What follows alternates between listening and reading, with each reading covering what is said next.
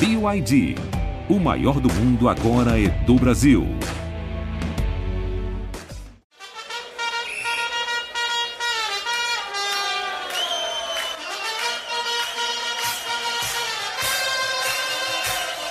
Quer ser Cintia de Futebol? Eu sou Léo Lepre e esse é o La Pelota. E eu sou o Cauê Dias. Você está no podcast de futebol sul-americano do Globoesporte.com.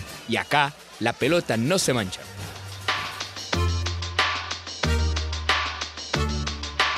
Me equivoqué y pagué. Pero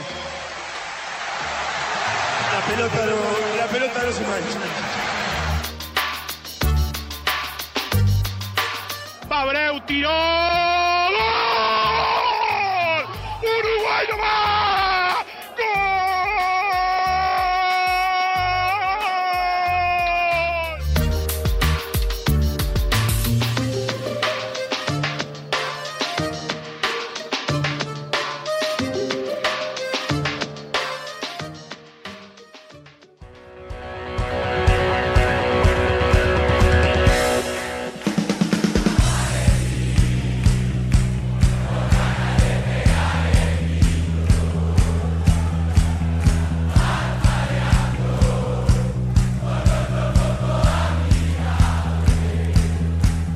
Pelota viene primero para Buffarini. Pasa por delante de su entrenador que lo mira atentamente. Por delante de Miguel Ángel Russo. El balón le termina cayendo a izquierdos. Abre por abajo a la izquierda para Emanuel Más. Se muestra Villa. La pide adelante Franco Soldano. El balón para Obando. Obando la tocó al medio. La maneja Almendra. Almendra jugó de memoria. La manda para Villa. Aparece en el área Villa. Amaca el cuerpo. Le puede pegar. Le va a pegar. Enganchó para la zurda. Le quedó. Tiró. ¡De boca! ¡Gol!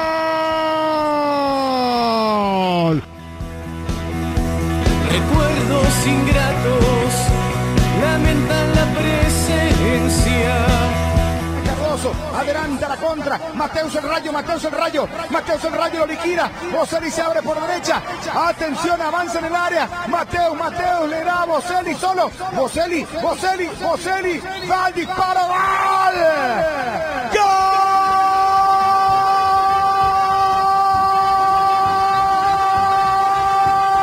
Lucena pasa de Boselli.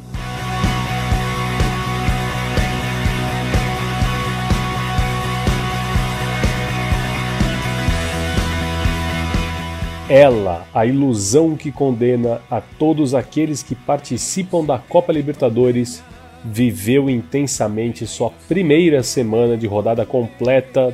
Todos os clubes estrearam. Intensa também serão as próximas cinco semanas. O calendário da Libertadores pretende resolver a fase de grupos todinha já no próximo mês.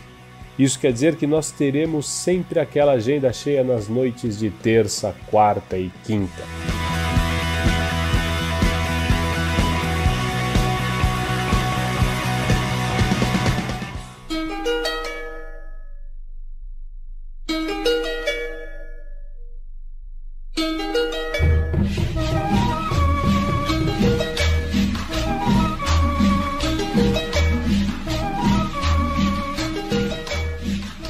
Passar por um resumo geral do que foi essa semana, essa primeira semana de Libertadores. Grupo A, o grupo do Palmeiras. Independente Del Valle 1, Defensa e Justiça 1, no encontro dos dois times hipsters dessa Copa. Independente Del Valle e Defensa e Justiça não decepcionaram, fizeram uma partida, ainda que os gols é, saíssem de uma forma pouco comum para ambos, né?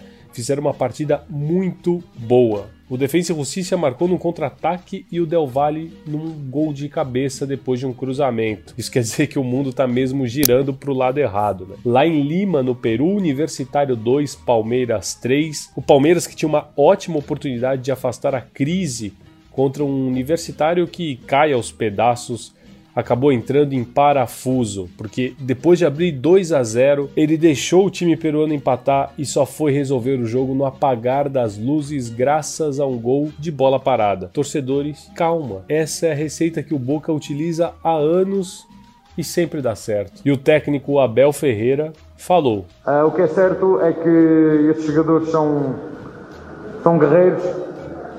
Temos comido alguns limões ultimamente, mas vamos fazer dele- deles limonada e foi o que fizemos hoje aqui. 2 a 2 empatado, instantes finais, escanteio pro Palmeiras, Scarpa, na bola, levantou, fechado, bola pro gol!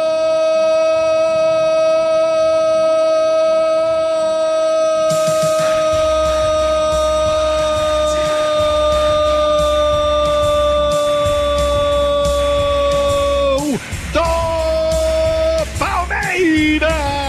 Oh, hey, us. Verde. No último segundo, Renan. Uma cabeçada que parece mais um chute. Balança a rede do Universitário. E bota o verde no finalzinho do jogo na frente. Renan, que cabeçada, que gol! Gol sofrido no Palmeiras no jogo angustiante hoje aqui. Tava fácil pro verde, cedeu um empate, teve jogador expulso. Ficou muito difícil. Resolve no final, Renan. Renan, de cabeça, gol do verde.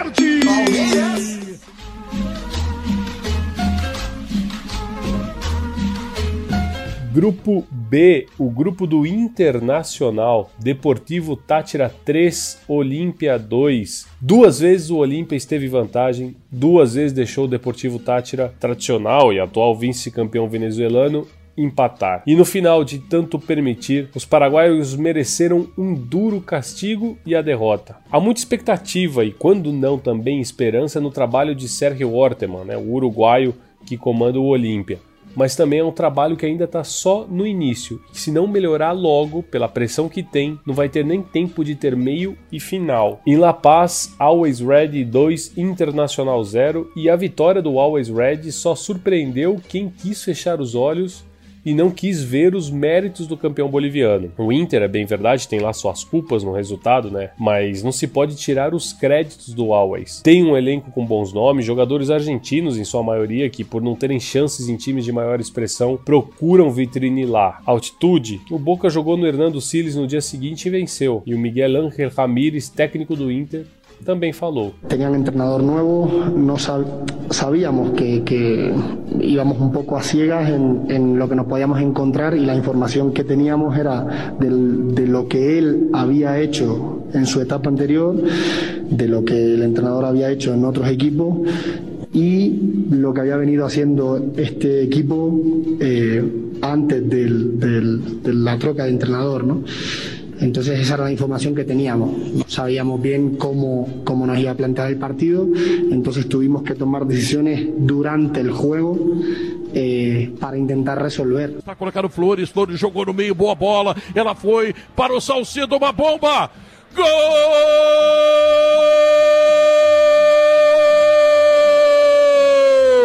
Golaço do campeão boliviano. Como eu tinha dito, né? De fora da área, se pegar bem, não tendo a frequência eh, do oxigênio que nós temos ao nível do mar, a bola ganha muito mais velocidade, tem menos atrito. E o Salcedo arriscou e teve toda a felicidade, meteu no ângulo. A bola foi muito forte, indefensável.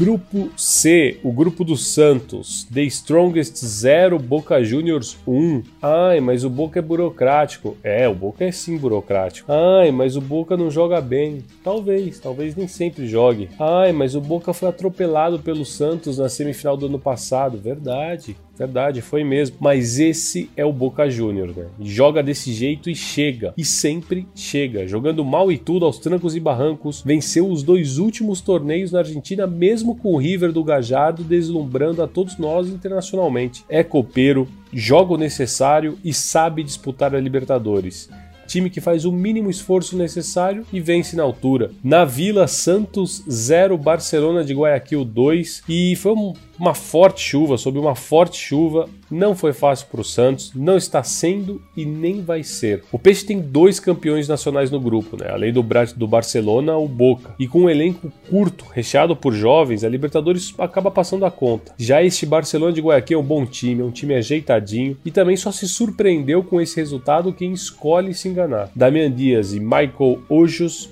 controlam os tempos no meio de campo desse time e Carlos Garcês fede a gol. O melhor dos mundos para o Santos seria encarar o fraco da Strongest já na próxima rodada, mas quem espera pelo peixe é o Boca na bomboneira. E o técnico Ariel Roland também falou. Tem que tratar de, de melhorar y tenemos cinco juegos más en la fase de grupos y, y tenemos que, que, mejorar mucho para, para pasar de fase. Ahora Hoyos por la derecha, mete el centro, área, gol, gol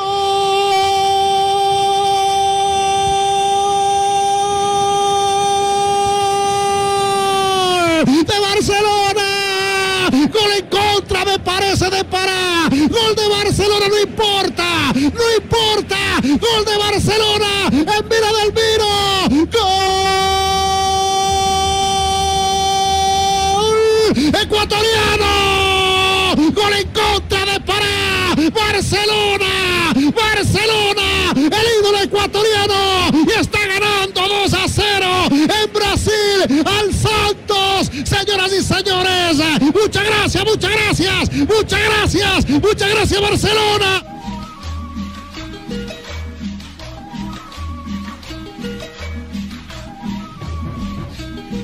Grupo D, o grupo do Fluminense, no duelo de colombianos Júnior Barranquilha 1, Santa Fé 1, duelo que coloca, curiosamente, os dois colombianos frente a frente e deixou até que uma boa impressão, principalmente o Júnior Barranquilha. Foi um empate até que dentro do esperado, num confronto entre times do mesmo país, e olha só, que se preparam para disputar a fase final do campeonato local, que curiosamente também voltará a enfrentá-los nas quartas. Então o campeonato colombiano também terá agora nas quartas de final esse jogo, essa série Júnior Barranquilha contra Santa Fé. No Maracanã, outro empate, Fluminense 1, River Plate 1. O River foi dono do jogo e fez o que quis, até que se acomodou, sentou em cima do resultado. E o Caçares, que jogou lá no Micho em 2012, entrou e chutou o banquinho de Gajardo. Os argentinos abriram o placar com Montiel, cobrando o pênalti, e a partida parecia controlada. Só que das poucas vezes em que acontece, nessa Gajardo mexeu mal. Tirou o Palavecino, que cansou, é bem verdade, e deu um azar danado do Flu empatar na jogada seguinte. Depois, o Armani ainda salvou um arremate do Casares, o melhor jogador do tricolor na partida. E o Gajardo falou sobre este domínio e o respeito que o Fluminense teve durante quase 60 minutos de jogo. Se nos faltou algo mais allá do controle que tuvimos, mais allá de um rival que nos respeitou, que,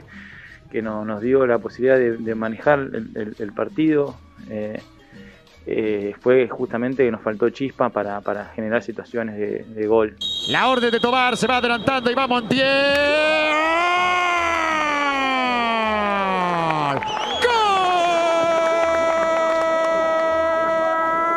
¡Gol de River! Lo hizo Montiel casi a los 13 minutos. 1-0 River.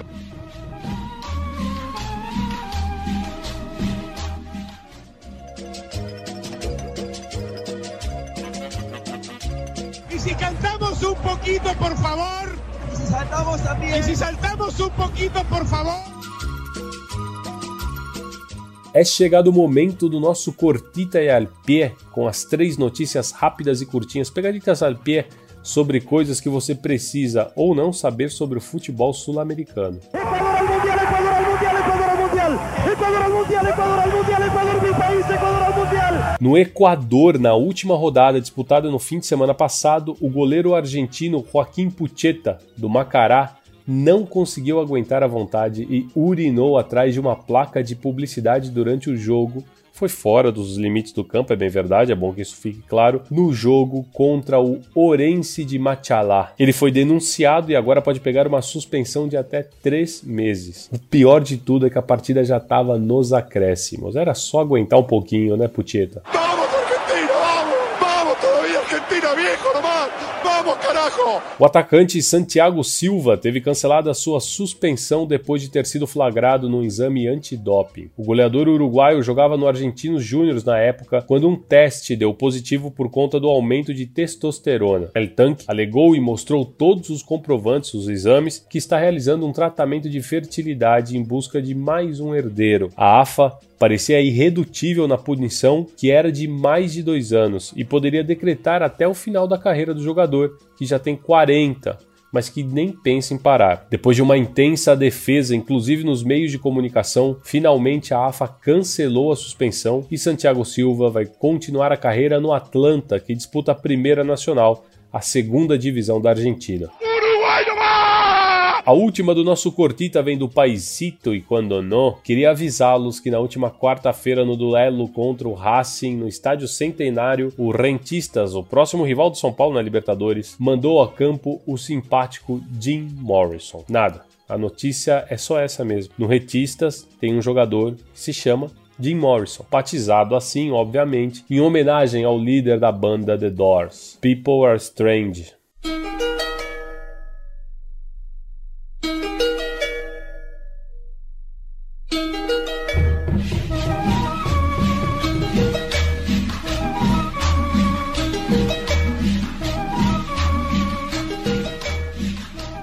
Vamos continuar com o nosso giro pela semana da Libertadores no grupo E, grupo do São Paulo, lá em Montevideo, como a gente disse. Rentistas 1, Racing 1.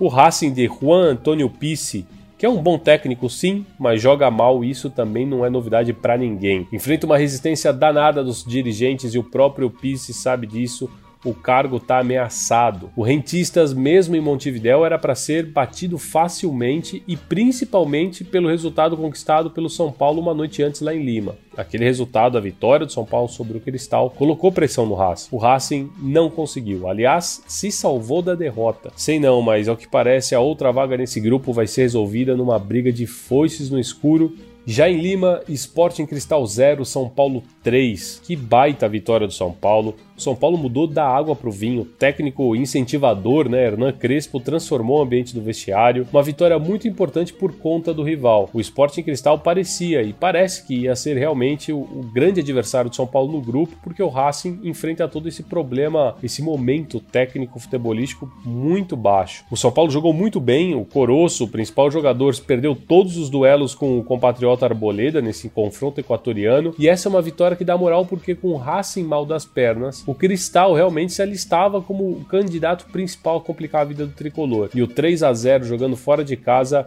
mostrou que não, que o São Paulo deve nadar de braçadas. O Crespo falou também. Sinceramente não lo so. Eh, eu solo me preocupo de, de, de, de, de minha equipe, de, de, de mostrar um, um bom jogo, de mostrar personalidade, identidade. E isso os atletas estão demonstrando. Madrid domina pela ponta direita aqui na metade do campo. Aperta o São Paulo, Luan tira para Benítez, armou a direita, bate pro gol!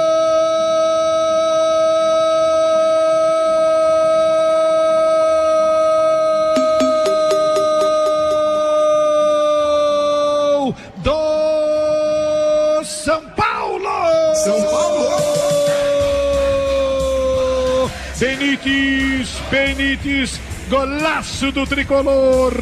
Grupo F, o grupo que não tem brasileiros, mas o grupo mais equilibrado, pelo menos é o que parece que vai ser dessa Copa Libertadores.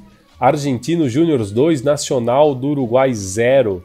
Lembro de ter comentado que era realmente este o grupo mais equilibrado da Libertadores, né? E apesar de não ter nenhum brasileiro, talvez por isso menos badalado, teve a estreia com vitória do Argentinos, treinado por Gabriel Milito. E é bom deixar claro que os times desse grupo devem trocar os triunfos como mandantes, né? Então quem vai jogar como mandante deve vencer. Então vale a pena ficar ligado no saldo de gols nesse grupo. E também vale a pena observar o Gabriel Ávalos, autor do primeiro gol do Argentino Júnior, bom jogador. Na Colômbia, Atlético Nacional 2, Universidade Católica 0. A Católica nunca decepciona porque também eu já deixei de me entusiasmar com ela. Agora já estou vacinado, aprendi que não adianta apostar no time chileno nas competições internacionais e nem me deixo mais enganar pelos títulos locais que ela emplaca. A Católica fez um total de nada, rigorosa e absolutamente nada na Colômbia e voltou só com 2 a 0 contra porque o Nacional entendeu que queria evitar a fadiga, tal qual Jaiminho Carteiro. O time treinado pelo brasileiro Alexandre Guimarães, o Nacional, fez os dois tentos ainda no primeiro tempo e depois ficou cozinhando a Católica em banho-maria.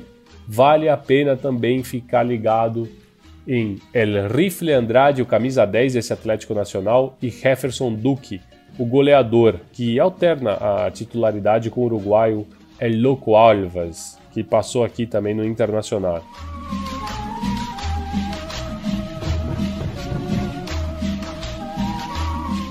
Grupo G, o grupo do Flamengo, União La Calera 2, LDU 2. A La Calera começou muito bem e terminou muito mal. Deixou a vitória escorregar das mãos, feito um bagre ensaboado, diria o outro. E a Liga do de Quito, a Liga do Equador, que não passa por um bom momento poderia até ser rebatizada Deportivo Empate, né? Já que está emplacando uma série de empates nesse ano. Dessa vez conseguiu buscar a igualdade duas vezes, uma igualdade que caiu bem por conta das circunstâncias da partida, né? Tava atrás do placar nas duas vezes. Detalhe 1, um, hein? Que ótimo jogador é o lateral direito Perlaça da LDU. E o detalhe 2, o segundo gol da Liga de Quito é um absurdo. Vélez Sarsfield 2, Flamengo 3. Lá em Buenos Aires, o Flamengo fez por merecer a vitória durante o jogo todo. Mas e também por conta dos erros defensivos próprios, quase colocou tudo a perder. Mas quando se tem um time com os jogadores, principalmente do meio para frente, de semelhante qualidade, individualmente esses craques acabam desatando os nós de qualquer partida. Fora isso, meritória apresentação do Vélez de Pellegrino, que apesar de liderar seu grupo na Copa da Liga lá na Argentina, tão pouco convence os jogadores ou os torcedores, na verdade, né? A ponto de confiarem no time, nesse time aí de olhos fechados.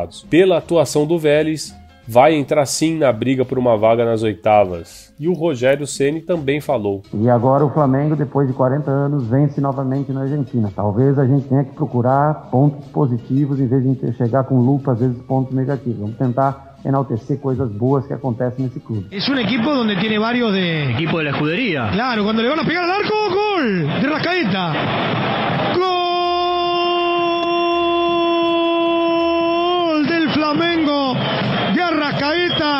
Parecía una jugada bastante tranquila, le pegó casi de 30 metros. De zurda la clavó en el ángulo del arquero Hoyos. Y a los 35 minutos del segundo tiempo, el Flamengo mete por ahora la victoria que le da más que un dolor de cabeza Vélez. De Arrascaeta la clavó en el ángulo. Ahora Flamengo 3, Vélez 2.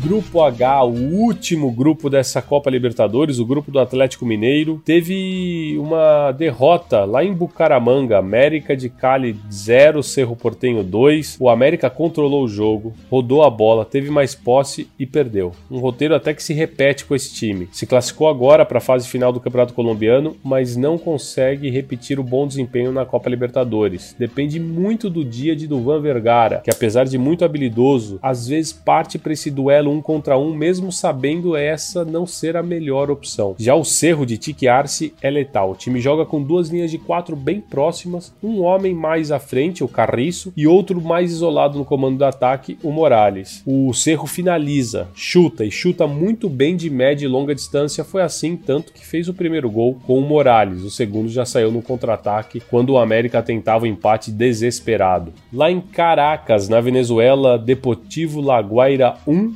Atlético Mineiro também um. Decepcionante a estreia do Galo na Libertadores. Primeiro, né? Pelo elenco que tem e depois por toda a expectativa que isso gera. Se bem que os números do jogo nos apresentam uma massacrante superioridade do Atlético, o Laguaira ser o campeão venezuelano é bem verdade, mas apenas está no seu segundo jogo nessa temporada ficou parado durante quatro meses o time venezuelano. Na estreia no torneio local, há 10 dias, ficou no empate moroso e sem gols no 0 a 0 O Laguaira tem bons nomes, como o caso do goleiro Carlos Olces, que já é peça fundamental no processo de renovação da seleção venezuelana, mas o Atlético deveria ter feito mais. E o Cuquinha, auxiliar do técnico Cuca, falou depois do jogo. Não tem que ficar lamentando, tem que trabalhar, melhorar a parte ofensiva, não adianta criar 30 chances e fazer um gol. Temos que criar e fazer mais gols e trabalhar, não adianta ficar se lamentando.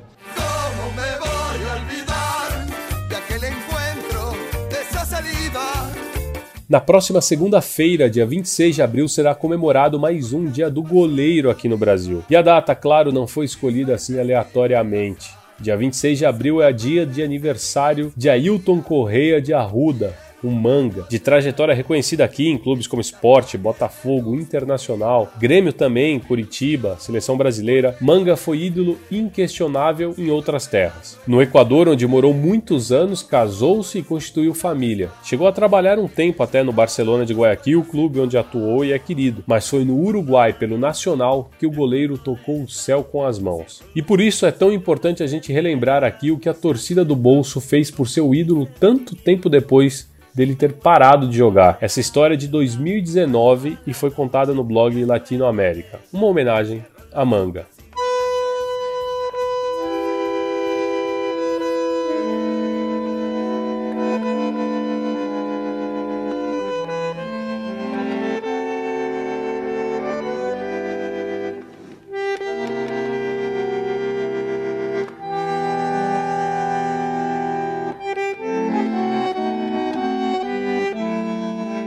4 de setembro de 2019, 4 horas da manhã e um frio de carrasco no aeroporto da capital uruguaia.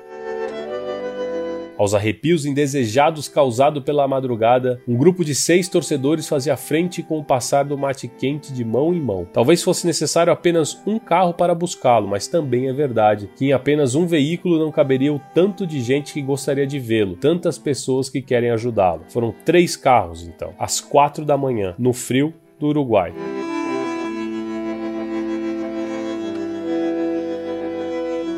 Quando a porta automática abriu, apareceu aquele homem de figura impressionante. O rosto marcado pela varíola da infância em Pernambuco e os dedos torcidos por tantos encontrões com atacantes maldosos, desses que não tiram o pé nem mesmo quando a bola está segura sob as mãos do arqueiro que jogava sempre sem luvas. Foi assim que ele cumprimentou os torcedores que estavam lá para recebê-lo, os mesmos que arrecadaram dinheiro e pagaram a passagem para que o ex-jogador e a esposa Cecília pudessem viajar a Montevidéu.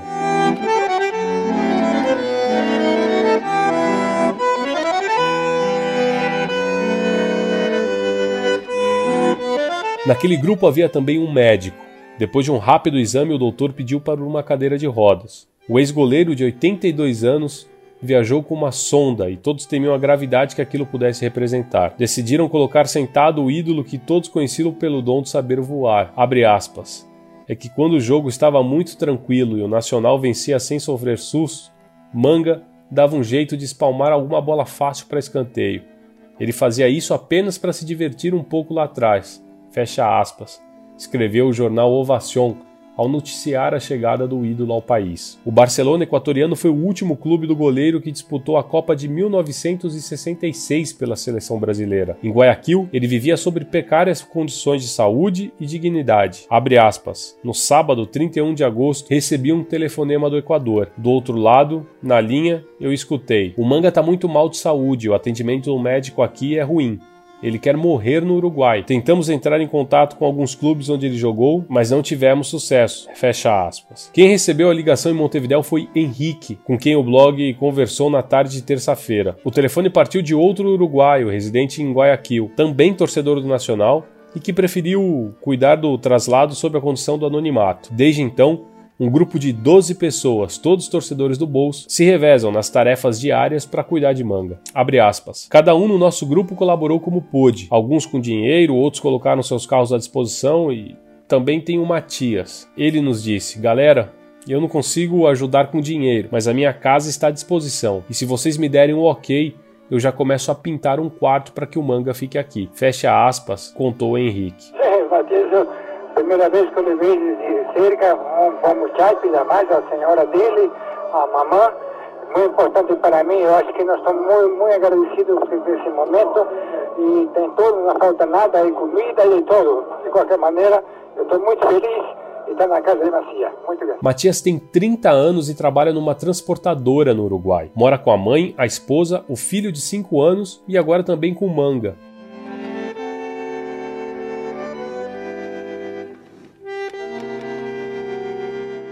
Abre aspas. Ele é um garoto trabalhador, torcedor fanático do Nacional e com um coração enorme. Junto com o filho, preparou o quarto e entre todos nós conseguimos mobiliar o quartinho. Fecha aspas, revelou Henrique. Quando o blog procurou Matias na última terça-feira, recebeu uma resposta entusiasmada. Sim, ele tá aqui comigo. Estamos assistindo o jogo do Barcelona. E logo enviou uma foto tão acolhedora quanto emocionante. Foi Matias quem confirmou que o grupo de torcedores ainda não teve resposta dos clubes brasileiros com quem entraram em contato. Então, pouco algo oficial parte do Nacional. Estamos sozinhos nessa. Hoje somos 12 pessoas participando ativamente. Ajuda mesmo só tivemos de outros torcedores. Um que é enfermeiro vem visitá-lo para analisar a sonda, outro que é taxista se ofereceu para levá-lo a qualquer lugar quando for preciso, contou Matias. Assim que Manga recebeu alta médica após ser levado pelo grupo de torcedores para análises mais detalhadas em uma clínica de Montevidéu, todos sabiam onde o ídolo deveria estar, no Gran Parque Central.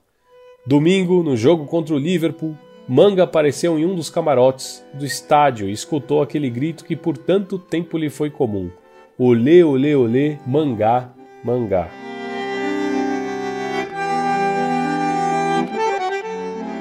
No nosso grupo, nós temos um amigo de 66 anos que, na verdade, é o único que realmente viu o manga jogar. Escute o áudio que ele me mandou hoje, depois de ter ficado por 4 horas com ele ajudando a providenciar todos os documentos uruguaios, revelou Henrique. Em seguida, me encaminhou uma mensagem de áudio com exatos 2 minutos e 4 segundos de duração. Era de Gabriel Moragues, o único do grupo que viu o goleiro pernambucano em ação. Se alguém tivesse me dito há 45 anos que eu estaria durante 4 horas com o manga, ajudando nos trâmites de seus documentos, eu não iria acreditar. Jamais na minha vida. Estou muito feliz, muito contente porque ele me agradeceu e eu não podia acreditar. Então respondi: Olha, manga, quem está agradecido aqui sou eu. Pelo menos em algo pude ressarcir os tantos anos que você me fez feliz. Nós nos abraçamos. Já não sei quantas vezes nos abraçamos. Estou muito, muito feliz. Se a mim me hubieran dicho hace 45 años que iba a estar cuatro horas eh, al lado de Manga haciendo trámites, yo no, no lo hubiera podido creer. Jamás, en la reputísima vida. Estoy muy contento, muy alegre y todavía que, que Manga me, me hubiera agradecido, yo no lo podía creer. Entonces le dije, Manga, el agradecido soy yo de haber podido estar contigo y por lo menos en algo te, te puedo resarcir lo que me hiciste feliz durante muchos años. Este, yo a Manga no le doy la mano, le doy un beso, ¿está? Así que nos abrazamos ahí, ya no sé cuántas veces lo he abrazado. Este, pero estoy loco en la vida. Loco en la vida. Quería transmitírselo.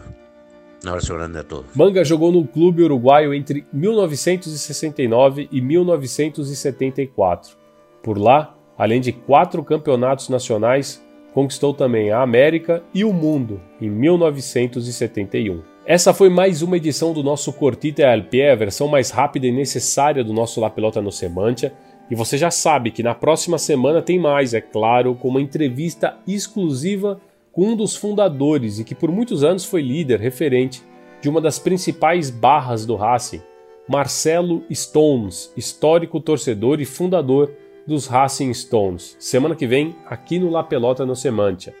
Lembrando que você encontra o La Pelota no ge.globo podcasts e também no seu tocador favorito de podcasts, na Apple Podcasts, no Google Podcasts, no Pocket Casts e também no Spotify. Assine e siga nosso programa no seu tocador favorito, que aí sempre que tivermos um episódio novo ele aparece aqui para você. O La Pelota tem a edição primorosa e fundamental do Virrey Leonardo Bianchi, a curadoria del Petiço Dias e a coordenação do Rafael Barros e do André Amaral.